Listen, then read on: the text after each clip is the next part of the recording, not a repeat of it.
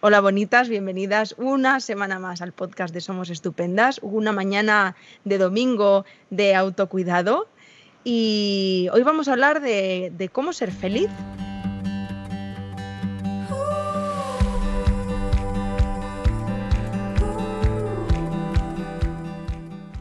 Para empezar, ¿de qué sería esto de la felicidad? ¿Qué se entiende como felicidad? ¿Y, qué cosas podemos hacer para ser felices? ¿no? Porque yo creo que aquí eh, Mr. Wonderful nos ha hecho mucho daño. Eh, ha aparecido con frases muy positivas de mañana saldrá el sol, bla, bla, bla, bla, bla, bla, pero en realidad hoy nos daremos cuenta que, nos daremos cuenta que, que la felicidad no, no tiene mucho que ver con eso que, bueno, no, no, me voy a adelantar, no me voy a adelantar. Yo he venido, yo he venido, estoy aquí con Rosalba por alguna razón. Rosalba, muchísimas gracias una semana más por estar aquí. Me hace mucha, mucha ilusión. Y, y nada, que tengo muchas ganas de escucharte. Gracias, guapísima. Muchísimas gracias. Buenos días a todas. Y es verdad que las ironías de la vida nos están trayendo hoy a hablar de la felicidad cuando especialmente muy felices no estamos tú y yo. Pero bueno, mira por dónde, que es ahí donde se tiene que hablar de la felicidad. Y es ahí donde quizás a través de, este malestar en el que nos encontramos las dos lo vamos a entender con un poco más de claridad.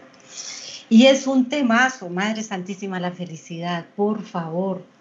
¿Cuánto se ha hablado de la felicidad, Yaisa? ¿Y cuánto se sigue hablando? sí, ¿Cuánto se sigue hablando? ¿Qué pensarías tú que era la felicidad hace 100 años? Qué difícil. Pues alguna vez lo he pensado y yo creo que felicidad sería, pues, encontrar comida, por ejemplo. En un contexto además donde, donde había muchísimas mm, problemáticas y conflictos a nivel social, político, ¿no? En el entorno del que, en, en ese entorno, encontrar comida debía ser un pasote. Imagínate, imagínate con la Primera Guerra Mundial que fue en el 1917, 14 por allí. O sea, estaba, había terminado una Primera Guerra Mundial de unas medidas astronómicas que había dejado miles y miles de millones de personas muertas, pobreza, destrucción, desolación y sobre todo los recursos que se tenían en la época, que no eran pero lejísimos de lo que se tiene ahora, Claro, la felicidad era quizás poder llevar un plato de comida a la mesa. La felicidad era quizás tener un techo donde refugiarse en los duros inviernos del norte de Europa. La felicidad era no enfermar ante una herida o ante alguna enfermedad que llegara en estas condiciones tan, tan, tan desastrosas. Entonces, si ya no te enfermabas o si ya no tenían a un soldado de guerra, si ya no tenían que amputarle algún miembro, alguna extremidad, pues ya era una gran fuerte de felicidad. Imagínate, eso hace 100 años. Si tú le preguntaras a un abuelito que tuviera 100 años y que hubiera vivido eso, ay, hija mía, ¿cómo fui feliz? Nunca me faltó un plato de comida, tuve un techo, participé, estuve en la guerra, pero eh, salí airoso, salí triunfante, mi familia está bien, vale. Y ahora si yo te preguntara, ¿y la felicidad 100 años después qué es? ¿Tú qué me dirías? Mira, me estoy, no, me estáis viendo, ¿eh? Por favor, pido ya al equipo de Somos Estupendas que haga un, podcast en YouTube para que nos podáis ver. Me estoy, poniendo las manos en la cabeza porque se me han venido cosas que me dan la risa. Como por ejemplo, no tener el último mm, modelo de iPhone. Em, no sé, cosas como que, joder, que solo de pensarlo pienso, qué triste. Si te das cuenta cómo ha cambiado la definición de felicidad. Y sin embargo seguimos siendo los mismos seres humanos. Porque quizás los que participaron en esas guerras crueles de hace unas décadas eran nuestros tatara, tatarabuelos. No tanto, ¿eh? Mi bisabuela. Ah, mi bisabuela murió con 105 años y tampoco murió hace tanto, tantísimo. Ah, o sea, quiero decir, creo que estamos muy cerca de una generación que ha vivido ese tipo de felicidad. Sí, y que no entiende que cómo se puede ser feliz con eso. O mejor, sin esto que no se tiene ahora. Total. ¿Ves? Entonces por aquí empezamos nosotros a, encaminarnos a este mundo de la felicidad. Mira que para el podcast de hoy yo había pensado primero decir lo que nos dicen el populacho, ¿no? Todos estos tests que salen cada dos por tres en todas las revistas, sobre todo ahora en verano. Viva la felicidad. Y entonces las 10 preguntas para ser feliz, ¿qué tienes que hacer para ser feliz? ¿Qué tienes que comer para ser más feliz? ¿Qué tienes que hacer con tu pareja para ser hiper feliz? Bueno, vamos, 50 mil encuestas ahí pululando por todo lado. Y entonces yo quisiera pues empezar por allí para analizar un poco qué es lo que dicen los otros medios sobre la felicidad. Partiendo obviamente de la base que eh, la psicología positiva es una disciplina, o sea, no es que salió así porque sí, es una disciplina que se encarga de analizar científicamente qué es lo que hace que aumente este nivel de felicidad, o sea, que realmente sí hay, sí hay unos estudios muy claros sobre la psicología positiva y estos estudios nos pueden permitir a nosotros conocer mejor cómo es que funcionamos internamente, ¿para qué? Pues para que nuestra vida se haga más placentera. Pero partiendo de ahí, entonces, lo que tú decías, vale, seré feliz si soy alguien en la vida. Y aquí ya nos metemos con todas las creencias familiares. Entonces, tienes que ser alguien en la vida, tienes que estudiar, ser profesional, ir a la universidad, tener un título, que yo, yo creo que no hay persona más orgullosa cuando hay una graduación de la universidad que los padres. Los alumnos están hasta, hasta aquí, hasta la coronilla, no quieren volver a pisar esa bendita universidad porque me pasó a mí. Yo quería tirar ese diploma lejos después de seis años de psicología y mi madre estaba... Como si... Pero estaba porque no había pisado la universidad ni una vez ahí está, y estaba feliz porque yo me había convertido en alguien en la vida. Ella estaba feliz, entonces, claro, feliz de que yo iba a ser feliz siendo alguien en la vida.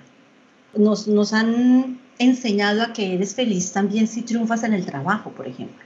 Si triunfas en el trabajo, ya independientemente que eras autónoma, que trabajes en una empresa, que tengas tu empresa, lo que sea, si triunfas en el trabajo y obtienes ese reconocimiento ajeno, pues entonces vale, es una persona feliz. También se puede decir que eres feliz si tienes una familia. Totalmente. Una familia con unos hijos maravillosos y perfectos de revista y una casa maravillosa, una villa maravillosa de revista, obviamente, porque si a eso le sumas que tienes éxito en el trabajo y que eres alguien en la vida, es que no puede ir una cosa sin la otra. Sé que te ríes ahí. que me río justamente porque yo pienso que son como mini puntos, ¿no? Que se van adquiriendo a lo largo de la vida. Mm. Entonces, cuando llegas, cuando si logras tener todos esos mini puntos, pues entonces has llegado como al, éxtasis de la felicidad. O así es como nos lo venden. Así Totalmente. total, total. Entonces, a ver, la felicidad, si tienes una cuenta en el banco con muchos ceros, no a la izquierda, sino a la derecha. ¿No? Entonces, obviamente, si tienes muchos ceros a la derecha, pues este hombre es feliz, esta mujer es feliz. eres feliz si te puedes eh, hartar de decir es que tengo un millón de amigos, como la canción esta súper antigua que hay, ¿no? De Pablo VI, creo que era el portugués. Yo tengo, yo quiero tener un millón de amigos, esto tiene 50 mil años. Y así más fuerte poder cantar, creo que decía la canción, madre mía. Y es verdad que con esto de la amistad es curioso porque yo conecto con una amiga francesa que nos, la, peña nuestra de amigas decíamos, pero ¿cómo puede tener tantos amigos? Ella tenía un millón de amigos, una vida social frenética, sin parar. Y claro, la mirábamos nosotras de fuera y decíamos, pero ¿a qué horas vive? ¿A qué horas vive? Pero ella se sentía feliz, reconocida con toda esta gente. Claro. Y obviamente eres feliz si cumples con los cánones de belleza. Y aquí uh. están en la cabeza. Posiblemente tú has experimentado algo de todo esto que te acabo de decir, Chaisa. A mí me resuena todo lo que dices. De hecho, mira, no hace mucho, bueno, bueno, hace mucho fue hace un año, lo que pasa que a mí, para mí el tiempo es relativo. Compartí justamente un Instagram TV en el que hablaba em, de cuando yo me mudé a, Inglaterra a vivir. y, recuerdo que fue una de las ha sido uno de los momentos de mi vida, ha habido varios, ¿eh? pero ese fue uno de los momentos de mi vida en el que tuve un rebelión importante con todo mi entorno, eh, familiares, amigos, eh, etcétera, porque, mm, bueno, yo tenía 18 años, llevaba tres años en un trabajo estable, con un contrato indefinido, después de una crisis económica que hubo en España en el 2008 eh, alucinante. Em, tenía pareja, tenía pareja tal y como se comprende y se entiende estable, que yo lo pongo siempre como entre comillas. Yo estaba con Jordi, nos acabamos de ir a vivir juntos, teníamos atochas. Claro, desde fuera es bien, tiene 20 años y ya está en el camino. Ha encontrado el camino. Eh, especialmente de mí, que yo había sido siempre, pues, una, como se me ha entendido, una cabra loca, que, como se entiende socialmente, que para mí es ir más conmigo que con los demás. Pero claro, socialmente eres la cabra loca. Y por fin la cabra loca encontró su camino, porque ya iba dirección hacia donde tenemos que ir todas, ¿no? Y ahí es cuando llega que, con ese panorama, pues yo le digo a mi familia, a mis amigos, bueno, junto con Jordi, ¿no? Pues que lo dejamos todo y que en 15 días cogemos un coche y, nos vamos a vivir a Inglaterra. Ah. Pero, ¿y tenéis trabajo allí? No. ¿Y habláis idiomas? No. ¿Y sabes dónde vas a vivir? No. ¿Hay algún plan? Vivir. Ese es el plan. Equivocarnos, probar, porque no éramos felices. Y, entonces salían todos los dedos de juicio, ¿no? De cómo no puedes ser feliz, cómo no puedes valorar lo que tienes, siendo que todo el mundo está teniendo una situación muy, muy complicada y tú lo tienes todo. Ahí está. Todo. Y claro, yo me preguntaba, ¿todo el qué? Así que me, resuena mucho lo que estás diciendo. Para mí tiene todo el sentido porque, porque he tenido que atravesar por ahí más de una ocasión en mi vida. Mm. Y, te das, y, y, mira que eso que tú estás diciendo te ha pasado a ti, me ha pasado a mí, y seguramente que si, si hiciéramos una encuesta ahora mismo después de este podcast, muy posiblemente muchos de los que nos escuchan dirían exactamente lo mismo, que se han definido desde todos estos esquemas y han seguido de manera ciega todos estos esquemas de felicidad, todas estas vías que supuestamente te van a llevar hacia la felicidad, de manera totalmente inconsciente con nosotros, pero consciente con esa meta. Entonces, yo tengo que ser alguien en la vida muy consciente de que tengo que hacer esta carrera aunque no me guste, tengo que tener este trabajo aunque sea una pesadilla, conscientes de la meta, pero inconscientes de nuestra propia vida, de lo que está, de, de lo que está surgiendo en nosotros, de cómo nos estamos sintiendo. Hasta que llega un día que el estrés, las angustias, las presiones te obligan a hacer un pare y en este stop que haces de tu vida, te das cuenta de que llevas en control remoto durante quizás muchos años sin ser feliz, totalmente desconectado de ti. Y aquí es donde vienen las verdaderas crisis. Es que yo quiero ser feliz, pero no sé cómo hacerlo. Es que yo quiero ser feliz, pero no sé qué hacer para lograrlo. Porque si la felicidad estaba allí, llegan allí y resulta que siguen siendo infelices que nunca han saboreado esta felicidad que en principio la iban a conseguir cuando llegaran allí. Y se encuentran con una frustración muy grande. ¿Qué tengo que hacer? Una de las cosas que podríamos decir, bueno, hemos de aprender a cambiar quizás algunos hábitos. ¿Cómo hacemos para salir de la zona de confort? Difícil, difícil, ¿eh? Y, y, me voy a aventurar incluso a decir que va muy relacionado con el podcast de la semana pasada. Sí cuando hablábamos de esos ISIS, de esos miedos que al final nos bloquean y nos paralizan, ¿no? Porque es que, claro, y, con el de cómo ganar seguridad en una misma, ¿no? Porque al final es, ah, ¿cómo salgo yo de esta área tan segura? Ajá. ¿Cómo me lanzo yo a, la piscina de la incertidumbre?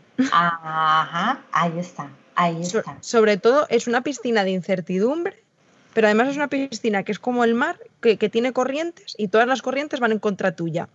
o sea que es como, es muy complicado. Es muy complicado porque no nos han enseñado. Totalmente. No nos han enseñado. Desafortunadamente la felicidad te la han vendido como una meta. Y por ahí dicen, hay un montón de frases, no, la felicidad no la meta, es el camino. Sí, es verdad, es que es el camino. Pero nos han enseñado que la felicidad es la meta, que tenemos que llegar allí para ser felices. Y entonces al ponerlo allí, es como si lo pusieras, como si la felicidad se convirtiera en esta banderola cuando hay carreras de coches o de motos que indican que ya se llega a la meta. Y una vez pasa la meta, pues la banderola pierde todo el sentido. O sea, esa felicidad pierde todo el sentido. Atraviesas la meta y dices, bueno, ya pasé y ahora se supone que debería ser feliz y, y ¿por qué no me estoy sintiendo feliz? Resulta que la felicidad efectivamente no es una meta, es un estado y es un estado de bienestar interno. ¿Eso qué significa en términos psicológicos? Que, por ejemplo, tú ahora estás con todos tus malestares de, la, de tu regla que te descomponen una barbaridad, ahora en mi caso también con dilemas de salud de la familia que me descomponen también muchísimo, pero sin embargo hay un estado interno de bienestar que va conmigo y que me permite también, este estado de bienestar también me permite conectar pues con el malestar que podemos estar viviendo las dos en este momento. Y eso no quiere decir que seamos infelices por el hecho de conectar con esto.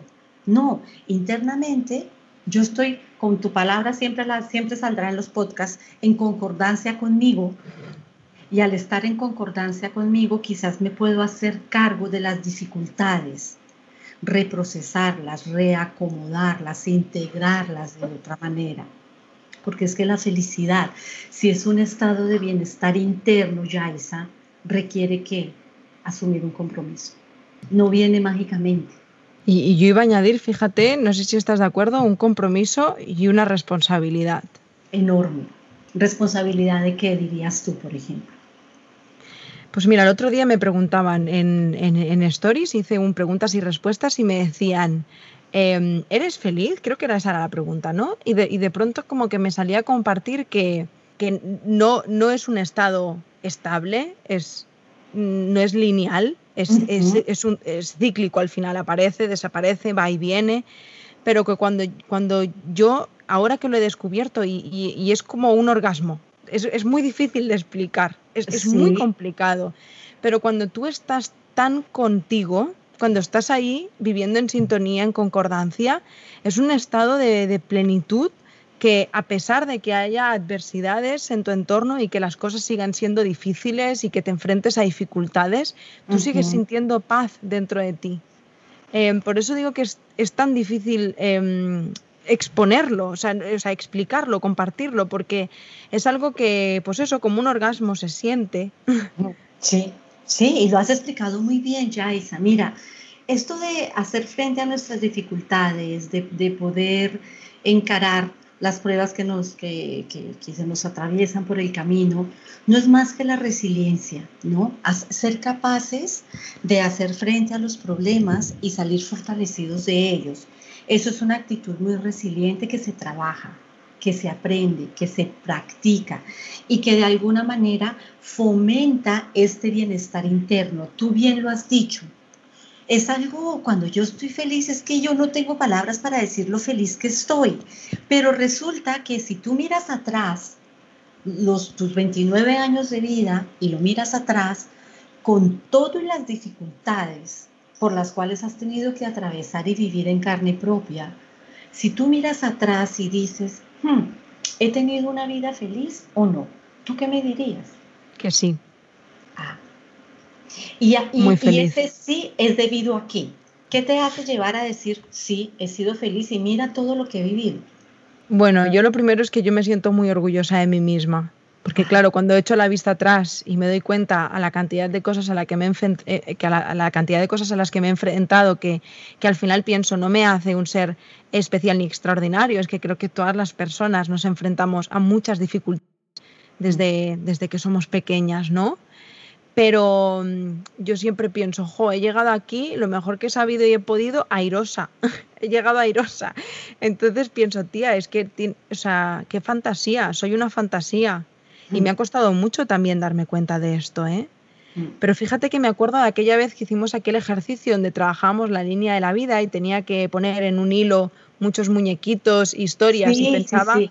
ahí fue la primera vez que pude ver gráficamente, a pesar de, de, otras, darme cuenta de otras cosas, ¿no? De encontrarle el sentido a mi vida, porque yo siempre había dicho que mi vida era muy random uh -huh. y de repente le encontré un sentido.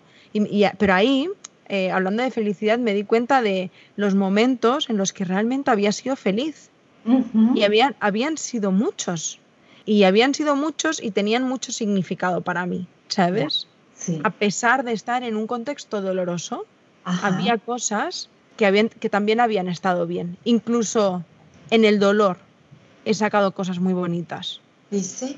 ¿Viste, que, ¿Viste qué linda esa definición de felicidad? La auténtica definición de felicidad es esa.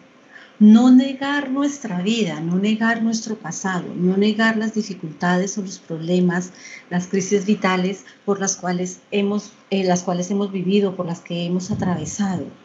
Es mirarlas y sentirnos mm, orgullosos, sí, pero em, reconocernos como triunfadores de esas dificultades por las que hemos atravesado ser agradecidos con nosotros antes que agradecer al mundo entero, porque gracias a nosotros hemos salido de estas dificultades.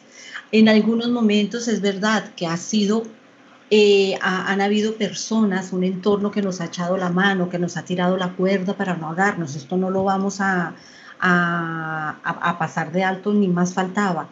Pero en realidad, si tú quieres estar bien, solamente depende de ti tu bienestar y entonces si tú consigues comprometerte con ese bienestar interno y con esta verdadera felicidad, pues hombre, lo mínimo que podemos hacer es darnos las gracias, ¿no? Y sobre todo también perdonarnos un poco, porque aquí nosotros somos los peores verdugos de nosotros mismos. Yo creo que no hay persona que se lastime mal como uno mismo. No sé si a ti te dice algo esto, pero casi que estaría segura que los, los, peores castigadores somos nosotros mismos. De hecho, me, acabo de acordar, no sé con quién hablaba el otro día, que justo me decía, si he sido capaz de machacarme de, con esa intensidad, sabía que esa misma intensidad podría transformarla en amor. O sea que yo creo que proporcionalmente el daño que te haces lo puedes convertir en amor hacia ti y en halagos y en, saber abrazarte y perdonarte a pesar de. Sí. Lo que pasa que se va a sobreentender, pero por si acaso me quedo más tranquila diciéndolo que, no es fácil llegar hasta ahí. Justamente por lo que decías antes, porque no nos han enseñado desde la infancia y, entonces hay que, lo, natural deja de ser natural, deja, ¿no? Y, tenemos que empezar a trabajarlo. Sí. Pero, pero por las circunstancias generales, habrá quienes han tenido la suerte de, que no haya sido así, pero mm, por norma general eh, em, hemos crecido todos en la misma sociedad y, mm. no, no es nada fácil luego llegar hasta ese lugar de paz y de bienestar. Mm. A mí, a mí por lo menos, o sea, me ha costado muchísimo. Yo creo que a todos nos ha costado muchísimo llegar a ese estado de bienestar, llegar a perdonarnos, aceptar también los errores que hayamos podido cometer y agradecernos. Y tú dices algo muy cierto, Yaisa, es difícil llegar allí porque no lo aprendemos y es como, como si vas a aprender una lengua con la cual no has tenido ningún contacto. Yo doy el ejemplo de las lenguas de Asia, Japón, mandarín, el japonés, eh, que son lenguas con las que yo personalmente no tengo ningún contacto, no tengo ni idea. Entonces, claro, eso implicaría para mí si quisiera aprender alguna de esas lenguas muchísimo trabajo. Todo ese trabajo para aprender una lengua diferente y tan difícil como esa, también es el mismo trabajo para aprender a ser felices porque implica autocuidado y autorrespeto. Y no nos sabemos cuidar. Yo, iba a preguntarte una cosa, Rosalba, que, me, que, me, surge ahora. Los seres humanos nacemos ya con esa mm, capacidad, habilidad innata para ser felices. O sea, ¿es algo que nos deconstruyen con los años? Mm. Eh, ¿O realmente no nacemos con eso y lo tenemos que ir construyendo? No sé si me he explicado bien. Te entiendo perfectamente. Mira, nosotros cuando somos niños nos regulamos desde las necesidades desde las necesidades y, y, desde el placer, desde el deseo, desde el tener cosas de niños. Al regularnos desde las necesidades, Yaisa, ¿qué ocurre? Que cuando somos muy pequeños necesitamos al 100% de otras personas. ¿Qué significa necesitar? Que alguien se ocupe de nuestra alimentación, de nuestro cobijo, de nuestra protección, pero también, y muy importante, que nos dé amor que nos dé cariño, que nos sintamos protegidos, que nos sintamos seres amados por alguien. Si de pequeños hemos recibido todos esos mimos y nos han envuelto en toda esta protección, ¿Qué pasa? Que el niño va a empezar a crecer con una confianza innata. Y entonces el niño se lanza a la aventura, a descubrir, empieza por descubrir su habitación, luego cuando está caminando se lanza a descubrir la casa, luego oh, de repente encuentra el jardín o oh, reencuentra los animales que hay. Es un descubrimiento maravilloso. Y si tú miras un niño, de los niños que tú ves en la calle de 2, 3, 4, 5 añitos, ¿cómo son sus rostros? ¿Qué proyectan sus miradas? ¿Qué proyecta la mirada de un niño de 3 o 4 años? Me estoy riendo porque estoy pensando en cualquier niño, me produce una ternura. Eh, son súper risueños, ¿no? Es como constante, ¿no? Y, es curioso porque los adultos, de, ver a los niños, al final como que te contagias, ¿no? De esta, de, este, esta, paz, de este bienestar, de esta... de esta felicidad de existir. El niño tiene de manera innata un bienestar interno el niño nace con este bienestar interno que es nutrido conforme va creciendo. Pero el pequeñito se siente feliz. Al niño tú le das, o a la, o la, niña le das, yo qué sé, un trozo de papel o un trozo de madera o lo que sea, unas hojas secas del jardín. Y el niño está encantadísimo de la vida fabricando su mundo ideal. Feliz está, porque es un estado de bienestar interno nacemos con Él. Nosotros estamos hechos para estar bien, para estar en armonía con nosotros. Mis animales son felices, siempre están felices, moviendo su cola para lado y lado, saltando, jugando con la pelota. Tú que tienes tu perro, siempre está feliz, él siempre tiene cara de feliz o de cansado cuando ha jugado mucho, pero siempre está feliz. Y él no se cuestiona y no se lo va a cuestionar nunca el que sea perro el que sea boxer o el que sea Jack Russell. Que, uy, yo peso 25 kilos, uy, yo solo peso 10. ¿No? Uy, carambas, a mí me dan croquetas del Mercadona. Ah, no, a mí me dan croquetas de la farmacia o de la veterinaria. El perro es feliz. Y punto. Su estado interno es feliz de ser perro. Nosotros tenemos esta misma definición esta misma concepción de, bienestar interno es por el hecho de que somos seres humanos. Pero desafortunadamente ya la dicha dura poco. Es que totalmente, justo te iba a preguntar, ¿qué cosas pasan, no? ¿Qué cosas ocurren mm. para que todo eso se vaya perdiendo? Ya, ya. La educación, la familia, las creencias. Y entonces empiezan a modelar un niño que nació para ser feliz, empiezan a modelarlo. Y el niño como es tan, tan dócil y, tan, esta plasticidad, ¿cómo se dice esto? Tan maleable, pues obviamente el niño se deja moldear. ¿Y por qué se deja moldear? Tú me preguntarás. Porque imagínate, durante muchos años, sus primeros años, que para él un niño es una eternidad, durante sus primeros años, su referente han sido estos cuidadores que le dan tanto amor y protección. Pues si ellos me dicen que son los que más me quieren en el mundo, que no debo llorar porque está mal, o que no debo estar triste porque esto es de las nenas, o que me debo vestir de rosa porque cómo se me ocurre ponerme el azul, pues yo de pequeñita, sin mucho raciocinio y sin mucha conciencia, yo empiezo a imitar lo que ellos dicen que yo haga. ¿Para qué? Para no perder algo que es fundamental para un niño, el sentirse amado por sus padres o sus cuidadores. Y es ahí como empieza el engranaje de esta modelación, de este cambio, de esta metamorfosis que ayuda para unas cosas, pero perjudica en otras. Por eso siempre diremos que la autoestima se crea en nuestros primeros años de vida. Es ahí donde surge la semilla. Es ahí donde surge la semilla de la verdadera felicidad como un estado de bienestar interno o la felicidad como un estado externo a mí, que tengo que conseguir solo y solo si consigo o logro tener ciertas cosas no sé si viste ayer mis Instagram stories, pero justo publiqué un, un tuit que me gustaba mucho que ponía, y yo cuando debo empezar a educar a mis hijos, y ponía 20 años antes porque la educación empieza en ti. Y pensé, ¿cómo me gusta? Buenísimo, buenísimo. Es buenísimo. empieza a educar a tus hijos educándote a ti primero. Claro, claro.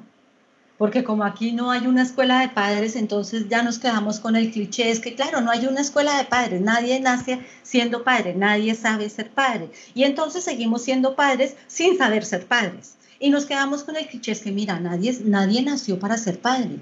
Yo hago lo mejor que puedo, ya, pero igual es momento de parar el cliché este y pues empezar a hacer justo esto, lo del tweet este que viste, maravilloso. Claro, no, no te puedes educar como padre, como padre, pero sí te puedes educar como adulto. Claro. Es, tu responsabilidad, ¿no? Al final. Claro, buenísimo. Y entonces yo te pregunto, que yo creo que este es uno de los grandes temazos relacionados con la felicidad. A ver.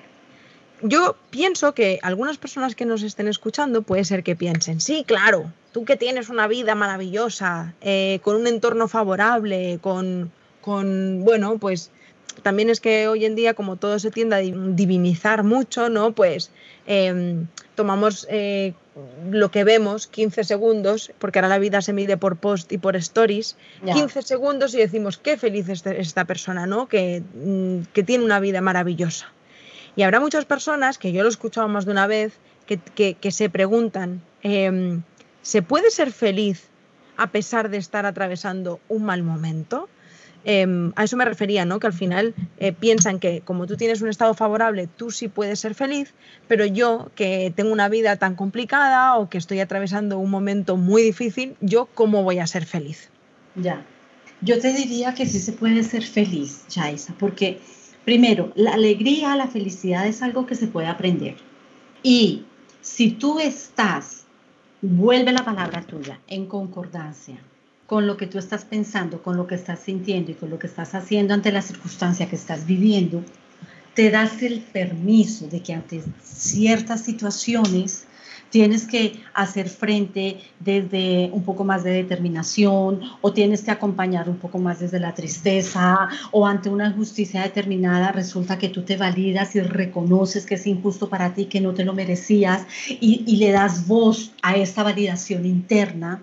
A pesar de que haya dificultades, tú estás en armonía contigo y es esa armonía la que, aunque haya estos picos de dificultad, ¿no? Aunque digas, wow, es que la que, la que se me viene encima, o, como tuve que, que hablar eh, con mis empleados, o lo que me ocurrió con mis hijos, o la discusión que tuve con mis padres, independientemente de la situación difícil que hayas vivido, si tú has aprendido a reconocerte y validarte a ti misma, el hecho de que tú vayas al diálogo, no a la confrontación, sino al diálogo, a la negociación, sabiendo comunicarte bien con la otra persona y diciendo lo que tú piensas, lo que tú sientes y haces en concordancia, resulta que eso ayuda a que se nutra esta sensación de bienestar.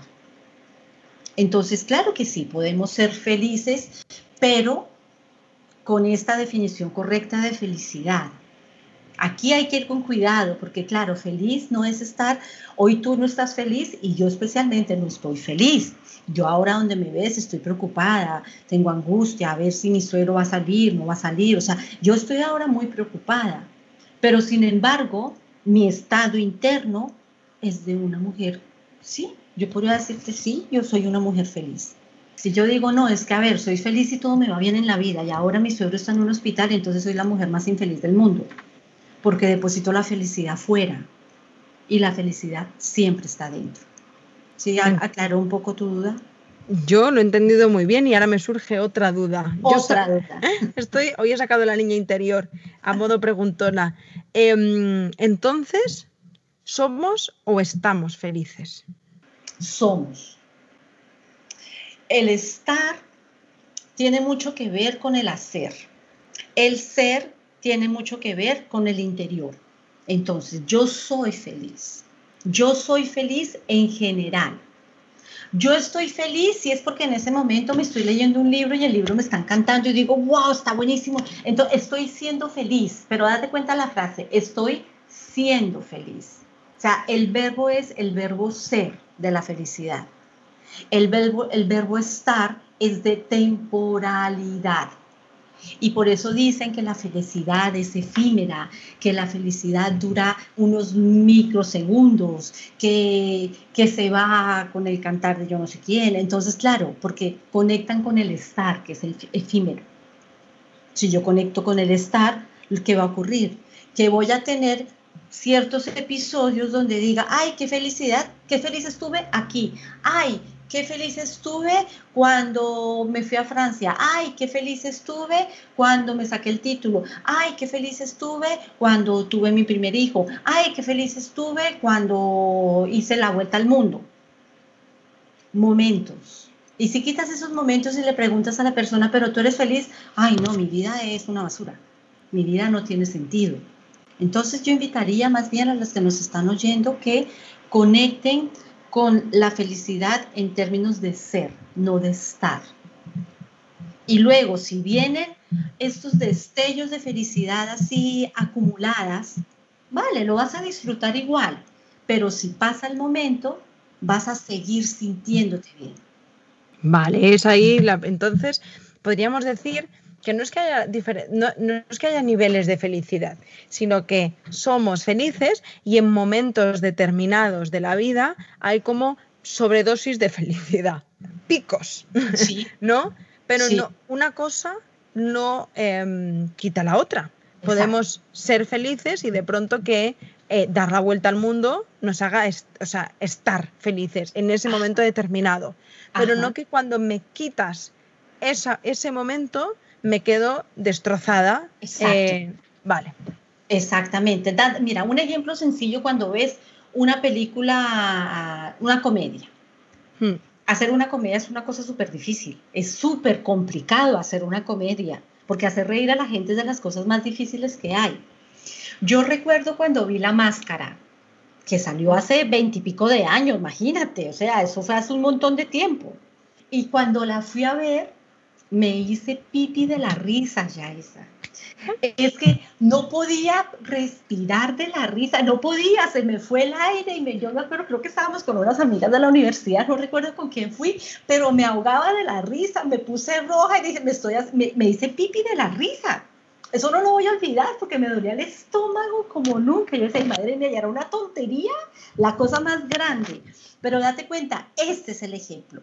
Aquí tienes estos picos de felicidad que dices, ay, qué bien que me he quedado, que te sales súper bien, pero saliendo de allí, un día después o unos días antes, tú estás bien, estás bien contigo. No quiere decir que estés haciéndote pipí de la risa todo el tiempo por la calle porque, ay, qué risa que me acordé. No, sino que estás bien contigo, esta sensación de bienestar interno. No me voy a eh, cansar de repetirlo una y mil veces hoy en este podcast.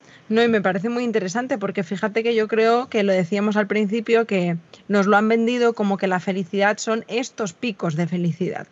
Mm. Entonces, mm. claro, al final vamos buscando un poco esto constantemente. No era mucho, leí el post de, una psicóloga también, de, bueno, ella tiene un centro de yoga y demás que se llama A Meditar. Mm, y, ella contaba experiencias de su vida como, y aquí me fui a la India a hacer esto, y aquí me fui a no sé qué, y aquí, y, ella pues basaba hablaba justamente de esto, ¿no? De basar la felicidad en momentos eh, concretos de tu vida, donde al final llega un momento que te vuelves un poco adicta a ir buscando esta, estos picos de emoción, porque si no tu vida carece de sentido. O sea, y, me encantó porque, porque, porque creo que es importante ¿no? hablar de eso, de que si no al final nos acabamos enganchando a estar haciendo constantemente, que a ti tanto te gusta, ¿no? En vez de, de, ser, hacer, estar tanto en el hacer por poder alcanzar ese bienestar. Entonces, ahora tengo que hacer un viaje, ahora tengo que cambiar de trabajo, tengo que cambiar de pareja, buscando aventuras constantes para que tu vida tenga un sentido. Sí, sí, seguro que tú has conocido personas, porque yo las conozco en mi entorno, que no son capaces de frenar, que no son capaces de quedarse solas en casa. No, no pueden, leyendo un libro, mirando una serie absurda o nada. En casa tranquilas, en silencio, no son capaces de estar consigo mismas de ser ellas, de descubrirse. Eso tiene mucha relación con lo que acabas de decir. Si sabes que hay un, hay un autor israelí, es un profesor que se llama eh, Tal Ben Shahar, el nombre es así, luego te, te lo envío. Uy, uy, uy, sí, sí, no lo tienes que escribir. Sí. te lo escribo, te lo escribo. Espérate, te lo voy a escribir ya mismo. Entonces, Tal, Tal Ben Shahar es un profesor de Harvard, es un, es un doctor israelí, profesor de Harvard, que cuando él empezó a dictar clases en la Universidad de Harvard, imagínate el tema, psicología positiva. Las primeras clases iba una o dos personas. Con el paso de las semanas, se fue haciendo el, el, el, pupurrí en la clase, en las clases, en los, en, las, en, los, en los pasillos de Harvard, de que este tío está diciendo cosas interesantes, está hablando de que la alegría se puede aprender, de que uno puede aprender a ser feliz, de que la felicidad es un aprendizaje. Y de repente empieza a ir más gente, los grandes científicos de física, de química, de todas estas asignaturas súper complicadas empezaron a llenar los auditorios donde daba este, este profesor sus clases. Hasta que finalmente tenían yo creo que hacer listas de, listas de espera para poder participar. Era tal el éxito, tal el éxito que llenaba auditorios a reventar en Harvard.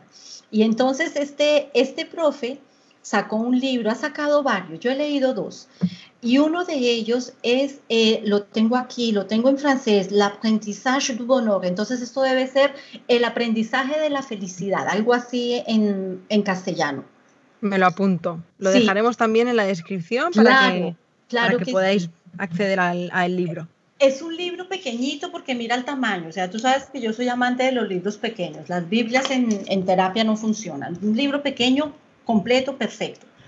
En este libro él cuenta lo que fueron eh, sus, primeras, sus primeras clases en, en Harvard y luego empieza a explicar en qué consiste aprender a ser felices.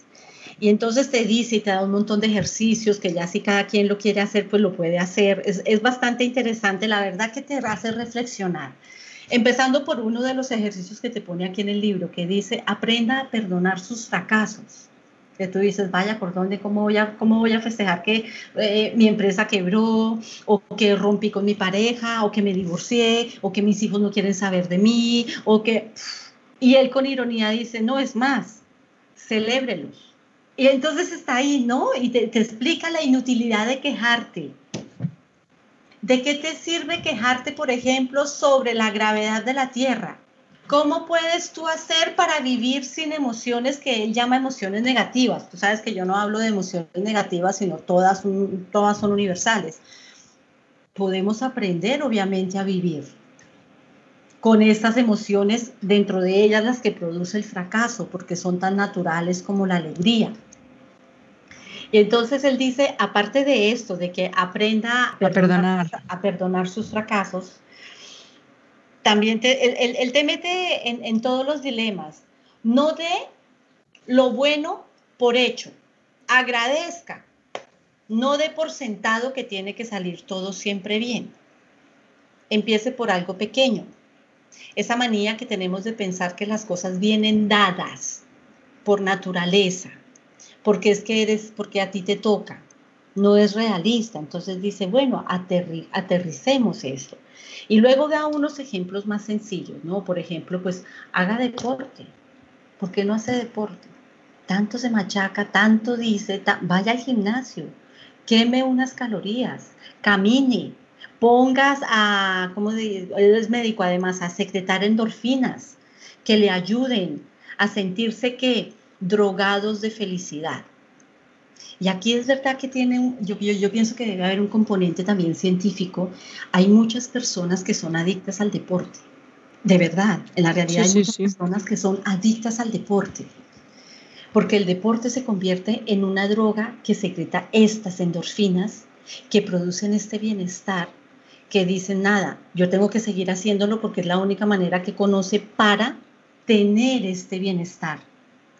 Y así, si es con el deporte, hay personas que, si tú lo extrapolas, por ejemplo, en el, en el campo laboral, hay personas adictas al trabajo. A ver, Rosalba, no estarás hablando de mí. un poco, un poco, sí, ¿eh? Un, poco, sí, ¿eh? Me la has soltado, ¿eh? Ahí lo solté. Pero mira, dime una cosa, Yaisa. cuando tú has lanzado un proyecto, este de Somos Estupendas, de Red Light, los que sea, ¿cómo te has sentido cuando lo lanzas? Pues mira, te voy a contar, porque lo he vivido de manera diferente. El primer proyecto, el primer, el segundo, eh, mm, Somos Estupendas versión 1, porque yo también he tenido que aprender lo que dice el profesor israelí, lo del fracaso, yo ya lo he tenido que trabajar. Pero fíjate, cuando yo lancé la primera vez un proyecto, yo me basaba en el momento en el que vayamos a lanzar ese proyecto. No sé cómo explicar. En la meta, la meta. Y nos pasó a Jordi y a mí, porque además nos pasó a los dos, que durante tres años nos sentíamos muy vacíos. Mm. Porque cuando, vivíamos en Inglaterra soñábamos con, tener una empresa digital, con poder viajar, con poder eh, tener la vida, eh, bueno, pues con, ser libres financieramente, ser libres en tiempo y demás. Entonces, cuando alcanzamos esto, al final nos sentíamos terriblemente vacíos, no nos sentíamos bien, ni siquiera valorábamos lo que teníamos. Y claro, yo ahora lo pienso, digo, joder, 26 años con esa vida, más quisieran muchas personas, ya, pero ¿y qué? Si yo, yo no lo estaba disfrutando, yo no era capaz de darme cuenta, ni de reconocerlo, ni de disfrutarlo, nada, ¿no? Mm. En cambio, ahora, desde este lugar, por ejemplo, hemos lanzado Somos Estupendas, relanzado Somos Estupendas, he disfrutado mucho de los dos lanzamientos, porque primero se hizo más Apetit Comité para seguidoras y personas que habían mostrado interés y luego ya se abrió al mundo cuatro días más tarde y los he vivido con mucha intensidad y mucha felicidad y mucho lo que tú quieras. Pero al final he disfrutado todos y cada uno de los días de confeccionar este proyecto. O sea, no disfruté más el día que lo lancé. ¿Y sabes qué otra cosa me da mucha información sobre esto? El día de mi cumpleaños. El día de mi cumpleaños, por una cuestión familiar, eh, bueno, yo me quemé cuando era un bebé, eh, estuve mucho tiempo ingresada en el hospital. El primer año de mi vida lo tuve que, pues no, no pudimos celebrar porque yo estaba en, un, en la unidad de cuidados intensivos porque, porque me había quemado. Y desde entonces mi madre, pues hemos celebrado los cumpleaños, bueno, cosa de mi madre, ¿no? El, mi primera hija, su primer cumpleaños, no he podido celebrarlo, pues los cumpleaños siempre han sido como muy significativos en mi casa, especialmente los míos. Vale. Y este año eh, me levanté en la playa de Castelldefels, que es el pueblo al lado de donde yo, yo he crecido, la playeta de Castelldefels con mi furgo, sin ningún plan. Ajá. Así fue mi cumpleaños, cuando yo siempre había sido de fiesta, globos, a lo grande. Y estábamos en la furgo, nos íbamos a comprar unas cosas para la furgo, fíjate, o sea, en plan, cosas muy como cualquier otro día. Y yo iba en el coche literalmente, Rosalba, literalmente llorando de emoción. Ah. Y le dije a Jordi, ha sido, está siendo el mejor, el mejor cumpleaños de mi vida. Y era curioso porque no habíamos hecho nada, entre comillas, comparado con otros años. Pero yo me sentía tan plena, sobre todo porque decía, es que sé que el día de mañana va a ser como el de hoy. Quiero decir, como yo estoy tan bien conmigo, no necesito esperar a que llegue mi cumpleaños para justificar o para poder darme el permiso de ser feliz. Em, a veces, otros años, era como, el día 30 es mi cumple, el día 30 es mi cumple, mm. y me quedaba dos semanas esperando a que llegara ese momento. Mm. Y cuando llegaba, lo disfrutaba mucho, pero al final era muy efímero, porque al día siguiente volvía a caer.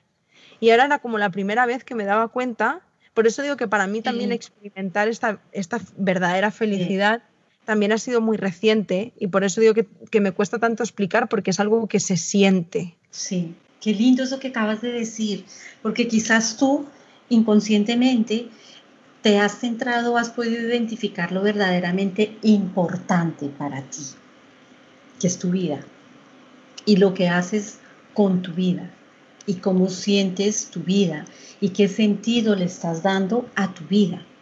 Y entonces como has identificado eso que es tu existir, le estás dando la importancia y estás concentrándote y dando todo para que esa que es tu vida sea una vida con un bienestar maravilloso. Te centras en ello, lo intentas, lo corriges, lo mejoras, pero tú como centro. Es que, es que yo lo veo gráficamente. Cuando estuviste en Inglaterra, el centro no eras tú, el centro quizás eran otras cosas, el, dinero, el trabajo, el proyecto que estuvieras haciendo, mismo la pareja, pero tú quizás no estabas ahí. y conforme has ido aprendiendo este maravilloso arte de ser feliz que se puede aprender, pues has recuperado poco a poco tu centro, has aprendido a ser mucho más resiliente de lo que tú ya eras, porque tú resiliente eres de las campeonas, pero has aprendido mucho más a gestionar las dificultades, has aprendido a escucharte, has aprendido a reírte de las situaciones absurdas que antes para ti eran situaciones de fracaso y de frustración. Y aunque de tanto en tanto no te puedas reír de esos fracasos, pues te generan un poco todavía de, de rabia o de impotencia, estás caminando por la buena vía. Y de alguna manera, sin necesidad de estar drogada de felicidad, como aquellos adictos, por ejemplo, al deporte, en tu ser está goteando la felicidad en permanencia. Y eso es lo que te permite ser la mujer que eres tú hoy. Y es lo que quizás nos va a permitir a todos los que están escuchando apropiarnos de esa verdadera felicidad. Entonces yo, yo realmente lo que les invitaría es a que escuchen el podcast dos veces para que interioricen qué significa esto de la felicidad, la verdadera felicidad, que dejemos de buscar fuera lo que podemos encontrar dentro y que con eso que encontremos dentro trabajemos. Una vez lo encontremos, pues vamos a trabajar. ¿Para qué? Para cuidarnos, para protegernos, para responsabilizarnos de nosotros y para ir inyectando de manera permanente y continua esa dosis de felicidad que pues obviamente nos, nos da este punto de alegría, de agradecimiento con la vida. Y obviamente también aconsejaría para el que quiera, pues que se consiga el pequeño librito, que se lo lea, que se lo aplique si quiere. Es un libro muy práctico además. Entonces, como no vamos a hacer spoiler del libro, ya les dejo que es un libro de mucha escritura, de mucha reflexión, te pone a pensar un montón, pero bueno, eso sí ya lo dejamos al, al descubrimiento de cada uno. No os preocupéis que yo eh, lo dejaré en la descripción para que, lo, para que lo podáis ver. Y yo voy a recomendar un libro también que se llama El hombre más rico del mundo. Maravilloso. ¿Te lo has leído, Rosalba? ¿Lo conoces? No, cuéntame un poco, no lo conozco. Pues em, habla de todo lo que estamos hablando, de, la, de la auténtica felicidad, ¿no? Em, y es muy curioso porque recoge a una persona que está en una situación, no hago mucho spoiler, ¿vale? Y, ya vamos cerrando con esto porque va a ser el podcast más largo de, la, historia de, los podcasts de Somos Estupendas. bueno, va de una persona que tiene una situación muy complicada, nivel, la acaban de despedir, se está divorciando, o sea, todo lo que te han dicho, este es el templo de tu felicidad, ver cómo tu templo se desmorona en cuestión de... se derrumba en, en un mes, ¿no? Em, algo que al final no es nada muy ficticio, nos puede pasar a todas las personas y se queda terriblemente vacío, destrozado, eh, con mucha rabia, con mucha, bueno, muy mal. Y, bueno, conoce a una persona y a través de una serie de experiencias 100% vivenciales, van hacia el sendero de la felicidad, ¿no? Oh, y ahí es donde lo, lo, que significa ser el hombre más rico del mundo interiormente. A mí, ah. de todos los libros considerados mm, estipulados autoayuda, eh, ha sido eh, sin duda eh, uno de los que más me ha gustado. Y muy revelador entonces para ti, me lo voy a leer. Ah, me lo voy a leer, gracias. Ya me gustó mucho. Yo aquí ya ya no sé si te parece, pero para terminar quiero decir una cosa, no sé qué piensas tú, yo es que a veces soy un poco hater de las, de las cosas. En cuanto a todos los temas de los libros, los, los posibles consejos genéricos, me gusta ser pesada en esto para, para que no nos confundamos, ¿no? De que al final eh, Rosalba, eh, yo y en realidad todo el equipo que formamos parte de Somos Estupendas, que hacemos esto posible a través del podcast, del blog y, de, redes sociales, toda la información que facilitamos, que al final, aunque, aunque sean profesionales, ¿no? Como, como, como tú, como Rosalba, que, que estáis ahí aportando información súper valiosa, que que no os genere ningún tipo de, de, frustración si ponéis en práctica todo lo que vamos compartiendo con vosotras, las herramientas, los recursos, y nos escucháis con atención, tomáis apuntes que nos encantan y, que por más que os esforcéis, pues que no logréis alcanzar, eh, bueno, pues la felicidad, la autoestima, sea lo que sea. Y, me gusta remarcarlo porque al final Eh, es el ejemplo que hemos puesto más de una vez. No es que lo que, lo que hagamos no, no sea bueno o válido, no sean recursos maravillosos, sino que a veces solo con eso no, no es suficiente. Y que hay veces en la vida que, que, por más que pongamos en práctica recursos de autoayuda y demás, pues hay veces que necesitamos ayuda de profesionales. Y, y me parece muy importante decirlo porque, jo, si no podemos caer en la trampa de probar, probar, probar y, y a la vez ir generando que la frustración aumente porque no logramos alcanzar eh, aún siguiendo al dedillo todo lo que digamos. Y es que no hay una fórmula mágica, porque cada persona tiene su propia historia de vida. Sí. Y eso en un podcast o en un blog no, se puede contemplar. Claro, claro, claro, porque esto es como tú lo has dicho, Yaisa, esto es un podcast, es un diálogo que estamos teniendo tú y yo, es un, es un momento de, de compartir cierta información profesional y vivencial, pero esto no es un proceso terapéutico en sí. Entonces, ¿esto qué significa? Que yo hablo desde mi conocimiento y desde mi experiencia, como tú hablas desde el tuyo y desde tu experiencia, y hablamos en términos generales, no individuales. ¿Eso qué significa? Que nosotros todos somos individualidades por aparte.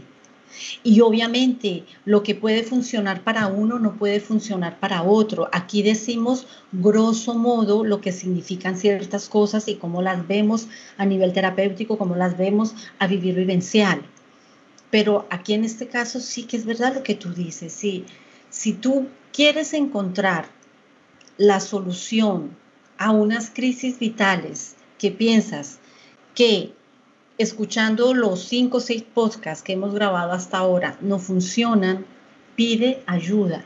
Porque pedir ayuda es la amiga número uno del autocuidado. Y qué mejor que empezarte a cuidar pidiendo ayuda cuando tú eres consciente de que tus propios recursos no son suficientes para solucionar esa crisis. Entonces, escúchate, yo les diría a las oyentes, escúchense Presten atención, dejen de escuchar todas esas voces externas, presten atención al interior y si realmente sienten y piensan que es necesario pedir ayuda, pidan ayuda. Totalmente. Y sean felices. Eso. Sean. Muy, muy felices. Sean, no estén. Exacto. Sean felices. Sean felices. Ahí está. Bueno, Rosalba, yo creo que vamos a dejarlo por aquí, ¿no? Claro que sí, ya está, ya hablamos mucho de la felicidad. Es la hora del vermut, ya, ya, ya, ya, podéis preparar el vermut, iros a la playita. Sacar las olivitas con el calor que hace, ya está. Pues nada, Rosalba, un placer como siempre, muchísimas gracias. Eh, tenía muchas ganas de hablar de la felicidad, no hoy que estoy hablando mal y pronto en la mierda absoluta, pero me ha parecido interesante y curioso que hoy justamente estando como estamos, hablemos de esto, así que tiene, más significado. Y, bueno, a vosotras, pues es que gracias de corazón y en mayúsculas una semana más por estar aquí, por escucharnos, por acompañarnos, por formar parte de este proyecto y ser tan estupendas. Em, estoy alucinando con la cantidad de mensajes que recibimos, eh, de apoyo, de que os gusta escucharnos, eh, que os ayuda. Y, nada más, que nos escuchamos el, el, domingo que viene con un nuevo podcast, un nuevo temazo. Temazo también, temazo también. Aquí solo salen temas. Totalmente. Y nada más, eso es todo. Que, que gracias de corazón y que nos escuchamos el domingo. Que tengáis una súper feliz semana. Feliz fin de semana para todas. Bis a todo lo que acaba de decir Yaisa, porque ya no me voy a repetir en todo lo que tú has dicho. Bis, bis y bis. Gracias infinitas, gracias por escucharnos y nos vemos en ocho días.